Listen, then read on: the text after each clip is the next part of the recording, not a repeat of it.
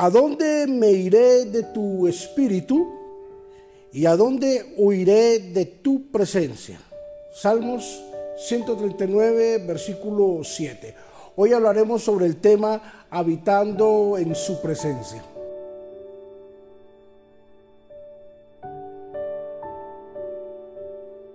David, el rey David, alcanzó una profunda reflexión sobre quién es el Espíritu Santo.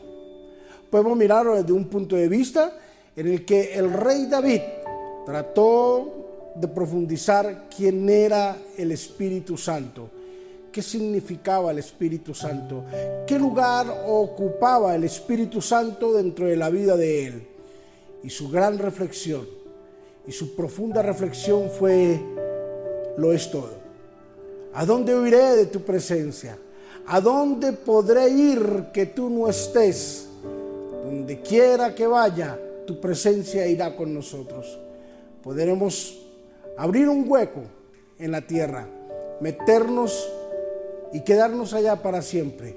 Ahí, en la profundidad de ese hoyo, de ese hueco, aún la misma presencia habitará con nosotros del Señor. Jonás trató de huir delante de la presencia de Dios y aún en lo más profundo del océano, allí estaba Dios. Dios lo cuidó, Dios lo protegió. Pero el salmista David, cuando llega a esa conclusión, se da cuenta de que toda su vida depende y está dirigida por la poderosa mano de Dios. ¿Qué tal si hoy, a través de esta enseñanza, a través de este mensaje, logramos entender que no hay como Dios reinando en la vida del hombre, que no hay como Dios estando presente en cada una de las circunstancias que puedan aparecer cotidianamente en nuestra vida. El salmista termina este salmo con el versículo número 17 y 18, cuando dice, cuál grande es la suma de ellos si los enumero se multiplicarán más que la arena del desierto y aún estoy contigo. Puede pasar por donde quiera. Pueden venir los momentos más difíciles de nuestra vida. Colombia podrá estar pasando por los momentos más difíciles políticos. Tu vida podrá estar pasando por los momentos de necesidad y de problemas y de circunstancias más grandes. Pero permíteme decirte, sobre todas esas cosas, Dios estará con nosotros. Dios siempre habitará en donde quiera que estemos, donde quiera que vayamos. La presencia de Dios irá contigo.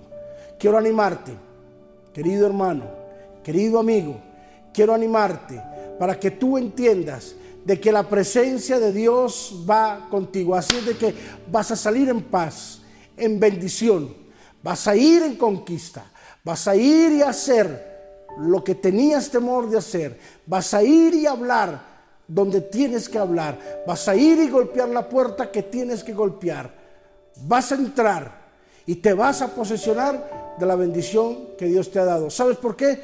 Porque la Biblia me dice, mi presencia irá contigo. Es Dios quien va al frente tuyo. Es el Espíritu Santo quien hablará. Es el Espíritu Santo quien te dará la gracia y las palabras que necesitas ante ese jefe, ante ese hombre, ante ese negocio, ante esa empresa, ante ese empleador. Todo. La gracia te la dará el Señor. Que tal si oramos y le damos gracias al Señor porque su presencia siempre irá con nosotros. Padre, yo bendigo a mis hermanos, bendigo a mis amigos, bendigo a cada persona en cualquier lugar del mundo donde estén escuchando este mensaje.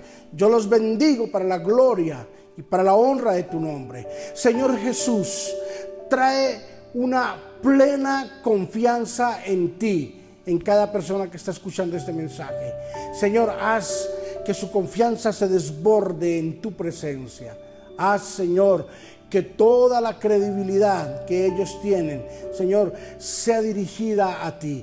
que tú seas el centro de atracción, que tú seas el centro y la motivación más grande que tenemos para seguir adelante. Espíritu Santo, Espíritu de Dios, hoy una vez más nos das la oportunidad de colocarnos en tus manos para ser bendecidos y para recordarnos una vez más que tu presencia irá con nosotros. Gracias Espíritu de Dios, en Cristo Jesús.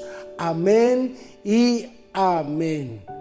Qué bendición es habitar ante y en la presencia de nuestro buen Dios. Bendiciones.